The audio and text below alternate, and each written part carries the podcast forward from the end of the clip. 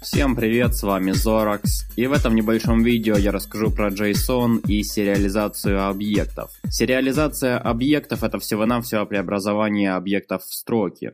Это нужно главным образом для удобства хранения и передачи информации. Например, если вам нужно получать какие-то данные с сервера во время работы приложения, то вы можете использовать для этого JSON, как и XML.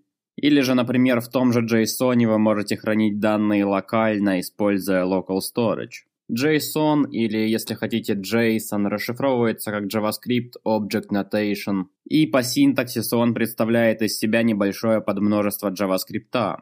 Говоря точнее, в JSON можно хранить объекты, массивы, строки, числа, true, false и null. Любые другие значения при сериализации преобразуются в null.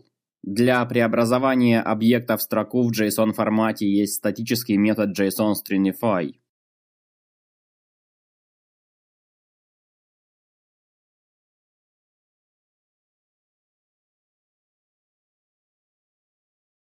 И для того, чтобы наоборот получить из строки объект, есть метод JSON-parse.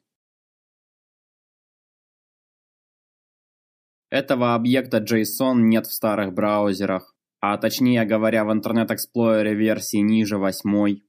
И поэтому, если вам нужна поддержка JSON в старых IE, то вам нужно подключить для этого отдельный скрипт, ссылку на который я постараюсь оставить в описании к этому видео.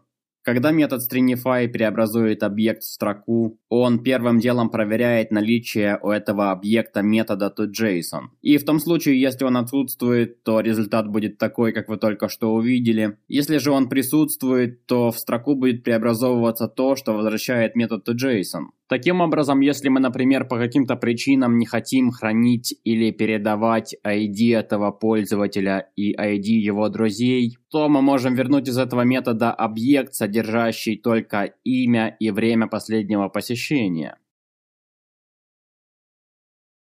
На этом все для этого видео. С вами был Zorax и спасибо за просмотр.